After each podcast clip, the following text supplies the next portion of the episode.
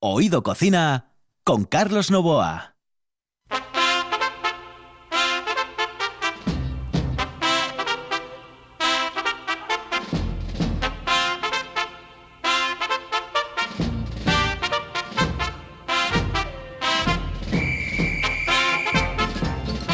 Saludos amigos, muy buenas noches. Esta es la sintonía de RPA y estamos en Oído Cocina. Los saludos de Kike Reigada, que está en el control de Carlos Novo aquí al micrófono. Hoy tenemos programa especial, programa completo, programa Comansi. Y es que hoy les vamos a hablar de la Semana Santa, les vamos a hablar de la Cuaresma. ¿Eh? ¿Por qué? ¿Por qué el pescado? ¿Por qué no la carne? ¿Por qué? Evidentemente, ¿por qué? Bueno, pues hemos traído al mejor para todas estas cosas. En un instante se lo presento aquí en RPA, porque ahora comienza Oído Cocina.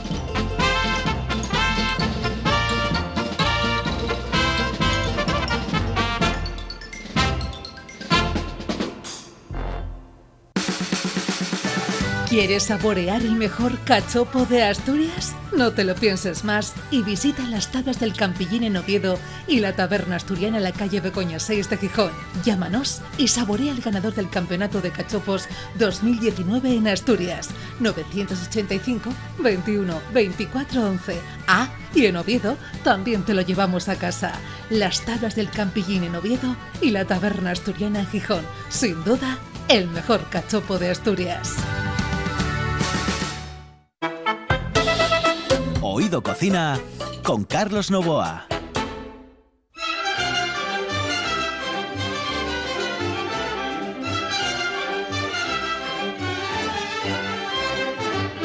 Cocinero, cocinero, enciende bien la candela y prepara con esmero un arroz con habichuela. Cocinero, cocinero, aprovecha la ocasión, que el futuro oscuro, que el futuro muy oscuro. Ay.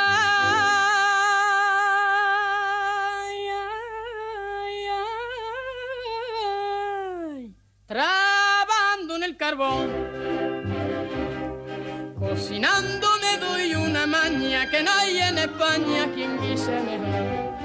Y con gracia preparo al momento un buen condimento que está superior. Sin pensarlo de repente, yo me guiso un arroz con fideo. Que el Señor más desciende, que el Señor más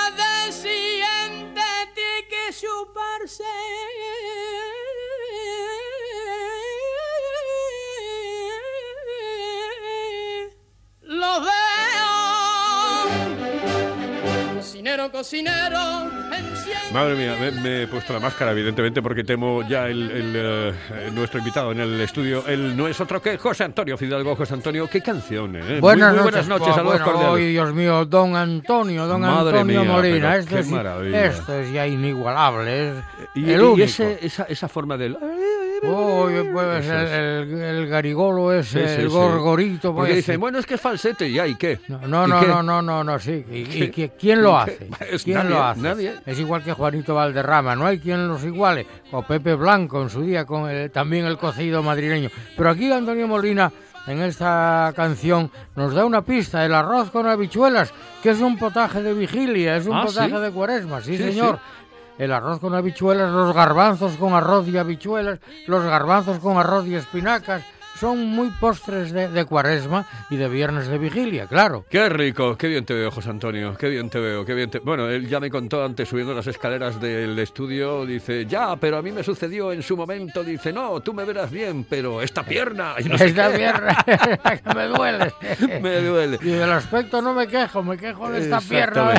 Pues señoras y señores, Eh. vamos a desvelarles eh, todo sobre la cuaresma, sobre lo que se come en cuaresma, eh, en Semana Santa, lo que después eh, hay que diferenciar, ¿no? La cuaresma, Semana Santa, que... ¿qué, qué, qué narices es? Bueno, pues lo sabemos. Ahora, dentro de un momento, aquí en RPA. La calidad de un buen restaurante con el precio más accesible es posible. Barbados, en Asipo y el Centro de Transportes de Gijón. Menú del día con las mejores carnes, parrilla de escándalo y cocina casera exquisita. Barbados, mirando por tu economía, cuidando tu paladar. Además, te lo ponemos muy fácil. Parking privado y amplia terraza. Barbados, en el polígono de Asipo y el Centro de Transportes de Gijón. Si vienes, vuelves. Hello, eh, señorita. ¿Sí? Excuse me. Eh, perdón. Dígame. ¿Me puedo decir, por favor, dónde puedo comer el mejor cachopo? ¿Es cachopo de Asturias? Es cachopo, claro, pero el mejor Ah. de Asturias, no. El mejor de España y, y, vamos, y del mundo entero. No. En Oviedo, en el Pichote Café de la Tierra, en la Plaza Gabino Díaz Merchán. Pero mejor llame para reservar, ¿eh? Apunte. 984 28 29 27. 984 28 29 27. Estás escuchando, Estás escuchando RPA, RPA, la radio autonómica de Asturias. La nuestra, Oído Cocina. con Carlos Novoa.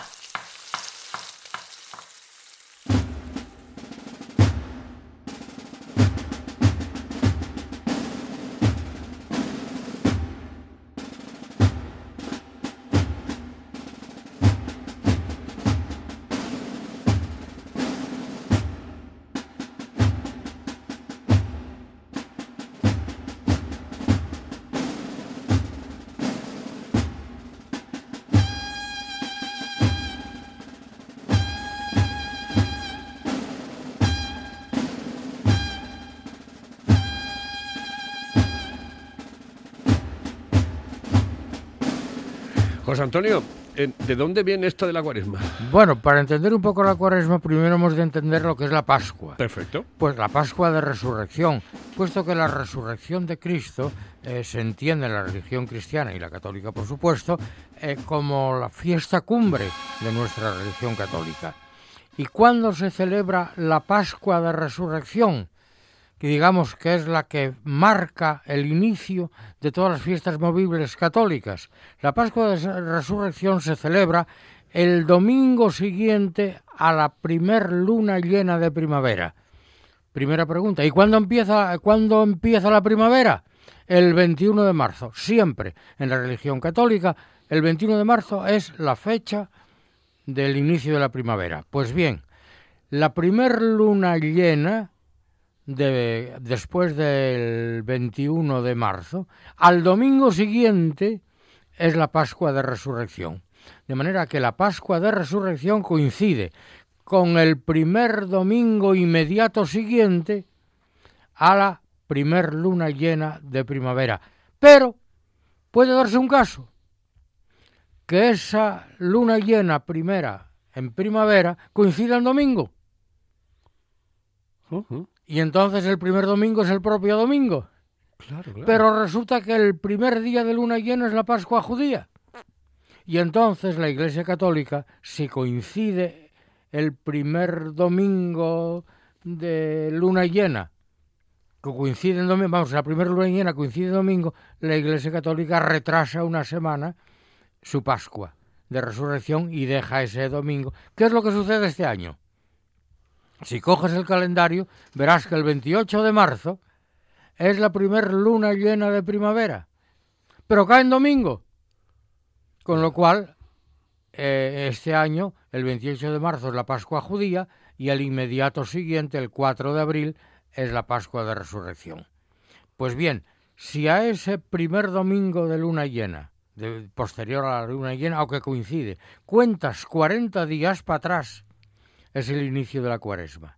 Claro, por, eso, es- por eso el 1 y el 2 son los días este año de eh, Jueves y Viernes Santo, ¿no? Claro, claro, claro, claro, claro, claro, claro, claro, porque el 4 es el, El- el la domingo. Pascua de Resurrección. Domingo de Resurrección. Claro, ¿no? y el 28 de marzo es el Domingo de Ramos, Ujú. que es el día de la Pascua judía este año. Sí, sí, sí. ¿Eh? Y entonces, 40 días para atrás, es, marcó el inicio de la cuaresma, que este año coincidió el 17. O sea que judíos y cristianos en esta... eh, Pero no se, no se solapan. eh, evidentemente. No se solapan, ¿no? Ajá. La Pascua judía es el primer día de luna llena, el día de luna llena auténtico. y la Pascua cristiana es el domingo inmediata siguiente. Pero claro, pueden coincidir como coincidió este año, que el día de luna llena es domingo. Entonces, claro. ¿eh? Pues Es oye, esta es, es una Es explicación, sí, es curioso, Sí, absolutamente curioso. Eh, mm, yo ahora me retrotraigo ¿no? en el Sí. tiempo y en aquellos tiempos realmente grises de la España Sí. gris de aquellos momentos, la Semana Santa concretamente era un coñazo. o sea, No, la Semana Santa es mucho más penitencial que la Cuaresma. Bueno, porque la Semana Santa empieza el domingo de Ramos, Exactamente. el domingo anterior a la Pascua, luego continúa Jueves Santo, Viernes Santo, días procesionales, de ayunos, de abstinencias, de procesiones un poco tristes y macabras, de Oh, porrón, sí, pom, sí. pom, y tal. La- las hay muy sentidas, que están muy bien, porque además te presta. Yo, mira, hay una, por ejemplo, la de Jesús cautivo en, en ah, Oviedo, eh, claro. En, eh, en la iglesia de San Juan, que San sale de allí. Yo voy todos, absolutamente todos los años desde hace muchísimo tiempo y me encanta. Pero quería decirte, ¿de dónde viene esta historia del pescado y la carne? Bueno, entonces, eh, pero ya muy anterior a que se celebraran las vigilias de Cuaresma y demás, todos los viernes del año en la iglesia cristiana eran días de abstinencia porque se entendía que Cristo había sido crucificado y muerto un viernes. Entonces, todos los viernes del año, todos los viernes del año, eran día de vigilia, de sacrificio, de abstención de carnes. Y esto se sigue manteniendo en muchos países de religión cristiana, no solo católica, también cristiana. Pero cuando la época de las cruzadas, la, cuando la quinta cruzada en tiempos del Papa Inocencio III, a quienes contribuían con una limosna, que luego era pago obligado, eh, se les dispensaba de ciertas, se les concedía ciertas indulgencias. Vamos, el que tenía pasta podía Bueno, com- comer eh, lo que le diese la gana. Eso es, sí. Y entonces, quien se daba lo que se llamó la bula de Santa Cruzada. La bula era, mediante una limosna, pues se te diga, oiga, pues mire, usted los viernes puede comer carne, ¿eh? excepto los viernes de cuaresma. El lío empezó cuando, ¿qué se entiende? Ya lo expliqué en otros programas, ¿qué se entiende por carne? Santo Tomás en la Suma Teológica decía que carne es toda- todo producto animal, pero de aquellos seres animales que nacen y viven sobre la tierra. Espérate un momentito, que te está sonando el teléfono. ¿A mí? Yo creo que te está sonando el teléfono. Seguro que sí, pero ni Seguro, caso. pues, ¿eh? Ni lo que tienes que hacer es apagarlo, Dale, dale y- tirrín, tirrín, tirrín, Ah, fuera de cobertura, fuera de cobertura. Le das ahí, zas. Pero ni caso, ni Venga, caso, pues ya está. ¿entiendes? Pues, Em, ¿Qué te decía yo? Decía y seguías. Sa- Santo sí. Tomás, carne, aquellos productos orgánicos, ¿verdad? De seres animales que nacen, viven en o sobre la tierra. Pero que nacen y viven en o sobre la tierra. Por ejemplo, yo que te voy a decir, un buey, o una vaca, o un cordero, o un cabrito, o una paloma. Sí. Pero aquellos que nacen y luego pueden vivir siempre o parcialmente en el agua no son carne. Por ejemplo, eh, ballena. Una ballena es un mamífero, como tú, como yo, como una vaca. Sí, sí. Pero vive en el agua, nace y vive en el agua, es pescado. No es carne. Eh, una rana, no es carne. Unas sangre de ranas riquísimas, no es carne. Eh, unos patos. El pato acuático es un ave, es un ave, pero acuática. Vive en el agua, no es carne. De manera que se podía comer en cualquier día de vigilia. De manera que puedes hacer un guiso de pato con faves buenísimo, un pato a la naranja, un pato al horno, un pato guisado. Pero un pollo no. y resulta que hoy el, el pato es mucho más caro que el pollo, por ejemplo. el- el pato. Pero en aquella época no. Eh, se entendía, pues los caracoles se pueden comer, pero no son carne. ¿eh? Las ranas, como te digo, y por supuesto todos los seres acuáticos tipo peces. ¿eh? Pero bien, pero puede haber aves acuáticas. Luego había trucos, ¿no? Para librarse de esto. En muchos conventos había el truco de visitas de jerarquías eclesiásticas. Claro, si venía un obispo, venía un abad, se dispensaba de la vigilia. Y entonces ya había monasterios que tenían visitas papa, digo, papales, episcopales o, o, abadí- o- o abaciales eh, cada día de la semana. ¿no? Hoy hoy vino el abad del monasterio enfrente, hoy hay que comer cabrito asado. ¿no? Ajá. Y después había, claro, evidentemente, lo que comían los ricos y lo que comían los pobres. Claro, claro. el- los pobres en, en esa época, ¿qué Eh, tipo de pescado Básicamente comían? eran que si eran de zona pesquera, de zona costera, evidentemente el pescado fresco, pero si eran de tierra adentro, abundaba mucho el pescado cecial, el pescado curado. ¿Qué se curaba? Se curaba el bacalao, pero hablaremos ahora, pero se curaba la merluza, se curaba el congrio, se curaba el pulpo. Claro. El pulpo auténtico, el pulpo a feira que llevaban los arrieros maragatos cuando iban de... Era un pulpo Claro, y estás, habla- estás hablando de mar, pero también el río, claro. El río tenía Claro, muchísimas claro. cosas, ¿no? Eh, Pero el río es agua, ¿eh? El río es agua. No hablo, cuando hablo... Claro, sí, sí. Y, eh, el esturión, por ejemplo. El esturión y los huevos de esturión, el caviar. El caviar en tiempo... En el Quijote se habla del caviar como comida de pobres. Claro. Dilo hoy, que está a 300.000 pesetas el, el, el kilo, ¿verdad? Bueno, este... Pero una vez que eh, la pesca del bacalao, que era muy típica de pescadores norteños y portugueses, sobre todo vascos, gallegos y portugueses, Sí. cuando el hidalgo aquel que era de las Azores, el hidalgo portugués, Gaspar de Corte Real, en 1500, en el año 1500, siendo Manuel I rey de Portugal, descubrió el Banco Bacaladero de Terra Nova, la Tierra Nueva o Tierra Verde también se le llamó, que por cierto el pobre Gaspar de Corte Real, esto fue en 1500, pues en 1501 desapareció y de él nunca más se supo. No se sabe si en alguna expedición se naufragó, desapareció. Es una muerte extrañísima la de Gaspar de Corte Real. Pero al descubrir el Banco de Terranova, ¡bumba! La pesquería portuguesa y la pesquería vasca, allá se fueron. Eh, seis meses pescando bacalao. Y se descubrió que el bacalao era un pescado muy propicio para la salazón, para el curado en sal, en vez de, a diferencia del curado al oreo del aire, como hacen en Cudillero con el curadillo, con, Sí, con sí. la gata, Sí, sí, sí. que era un pescado cecial también. Bueno, pues el bacalao en salazón curado eh, se entendía que era un pescado para gentes humildes, para gentes pobres, para monasterios pobres, para curas pobres, para abades pobres. Para un abadejo, abadejo, un abadejo, un cura pobre. Pues bien, ese bacalao en salazón, eh, que a veces tenía un gusto a, a mm, ensainaba, que decíamos, aceite de saín. El aceite de hígado de bacalao, ¿tú conociste el aceite de hígado de bacalao? a mí me dieron, Eh, a mí me dieron mucho de, eso. que te, te- Era un asco Te cerraban oh, la nariz, asco, apretaban la nariz para que abrieras la boca y te metías. Qué Y asco. estabas, Uf. como decimos, ruteando el aceite Hombre, de hígado de favor, bacalao. Pues, calla, calla, no me hablas de aquello, que todavía tengo ahora- el, el sabor. el buen bacalao seco y, y- y salado, que lo colgaban, venía como en piezas triangulares, ¿verdad? Cortabas un poco con el cuchillo, lo pasabas por el grifo del agua, y así, para quitarle la sal superficial, y comido con pan. ¡Buah, qué maravilla sabe el bacalao! Ese, ¿verdad? ¿Y cómo cambian las cosas? Porque claro, el bacalao antes era barato y Era. ahora, mira. Y ahora está, som- de aquella estaba sometido prácticamente a no impuestos. Eso teníamos que hablar un día, teníamos que hacer un programa única y exclusivamente del tema del, del pescado, porque yo el otro día estaba... ¿Del bacalao? De- no, No, del Ah, pescado sí. en líneas generales de lo que cambiaron, por ejemplo, Ah, las, las, las angulas, ¿no? Bueno. es decir, las angulas eran nada. Nada, o sea, nada.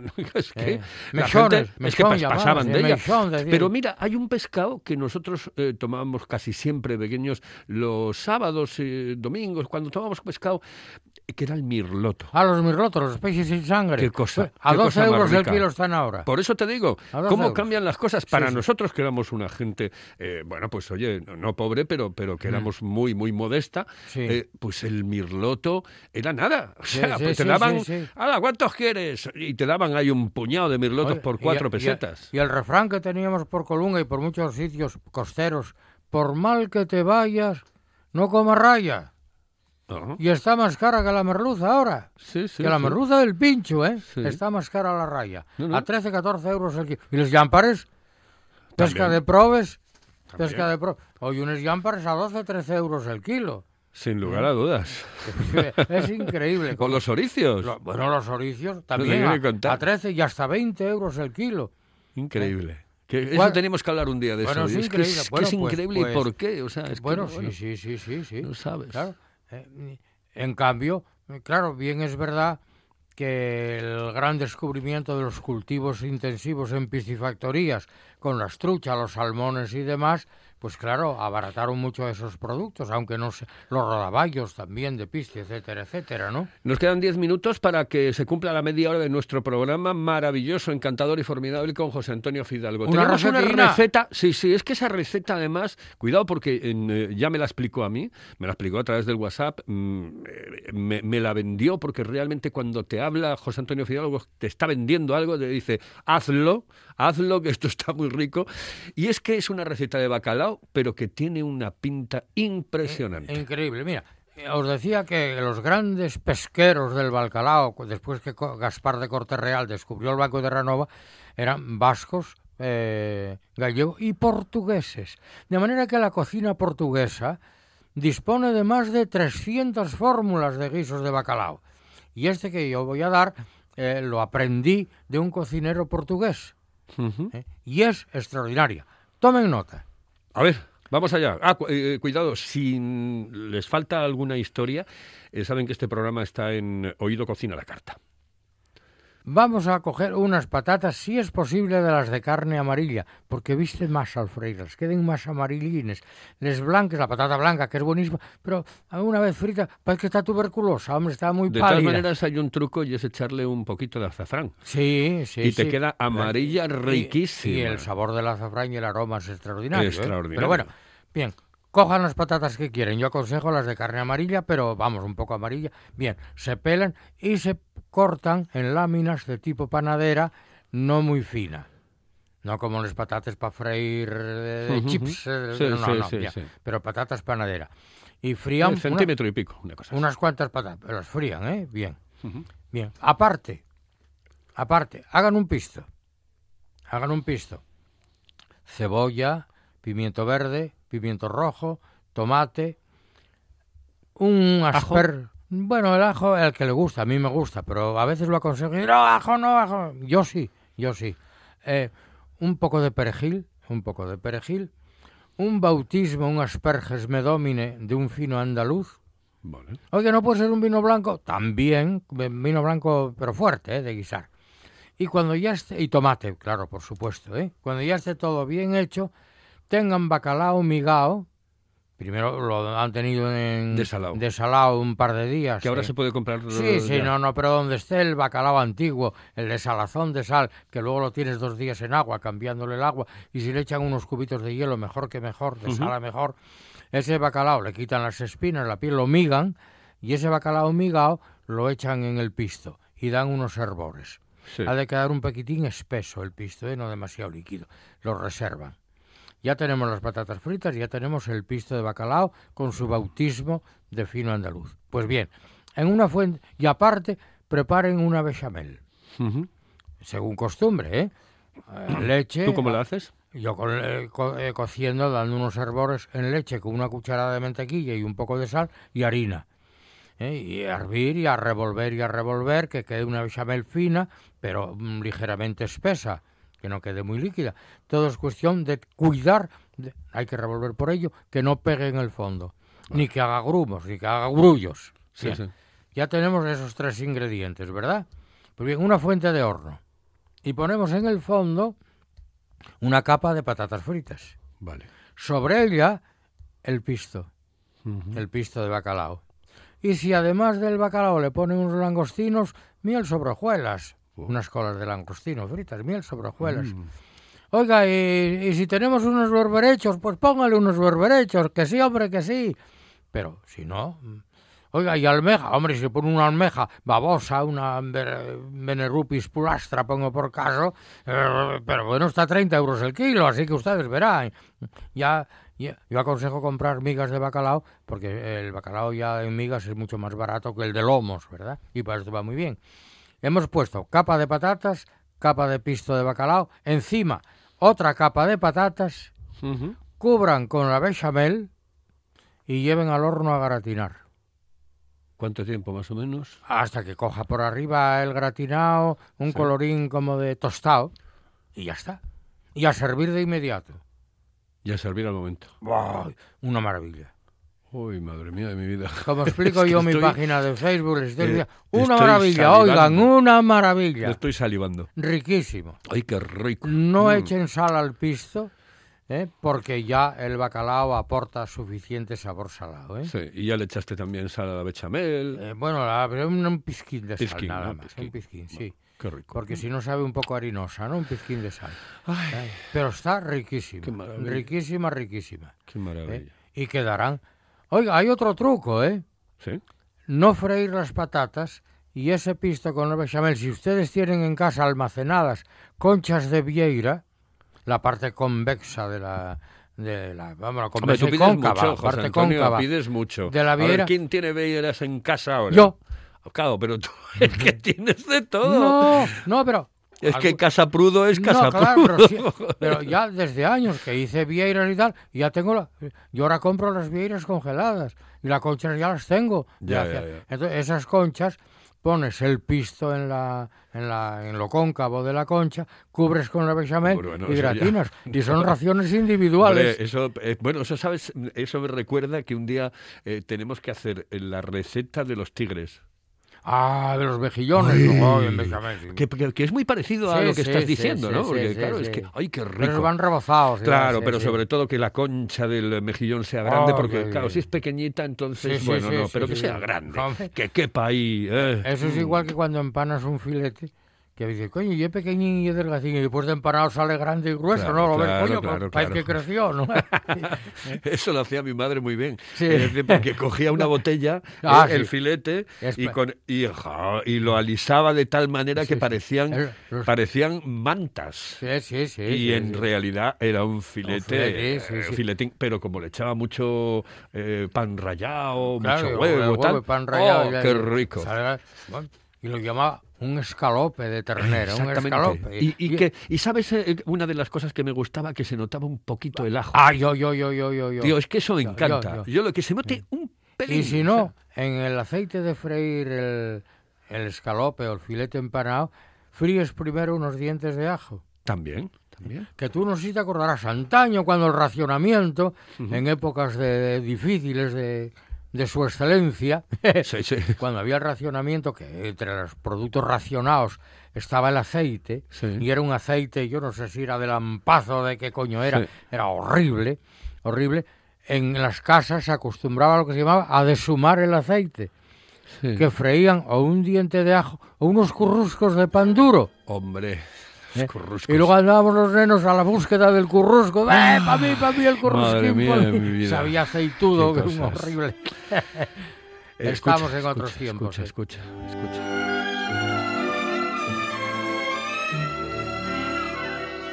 Esta sé que te encanta.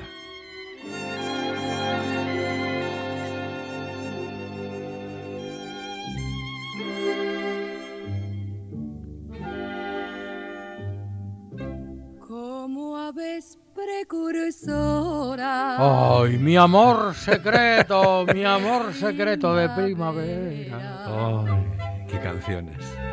Qué cosas. Este programa es una maravilla. Ahora, ahora. que reconocerlo. ¿eh? Las violeteras Que pregonando. que pregonando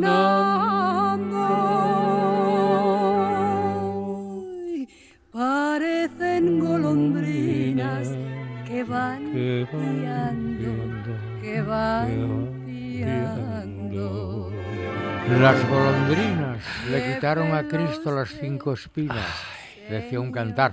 Y con las violetas de primavera yo tengo recetas desde el siglo XVIII para hacer colores, para eh, colorear eh, pasteles, etcétera, etcétera. Vente más a menudo, vente más a menudo. Me alegras la vida, me alegra la vida. José Antonio, gracias, muy buenas noches. Buenas noches, señoras y señores.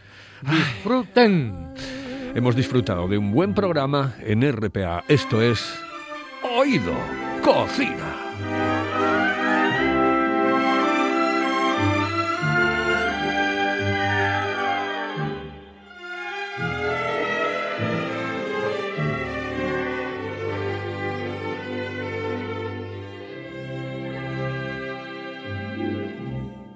Son sus ojos alegres,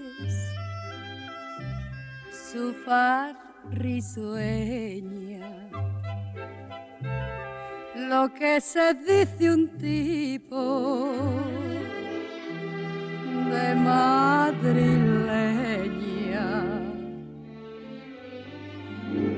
Neta y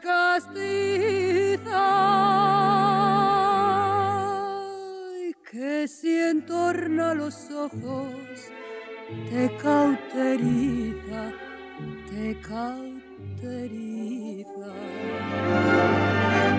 Llévelo usted, señorito, que no vale más que un real.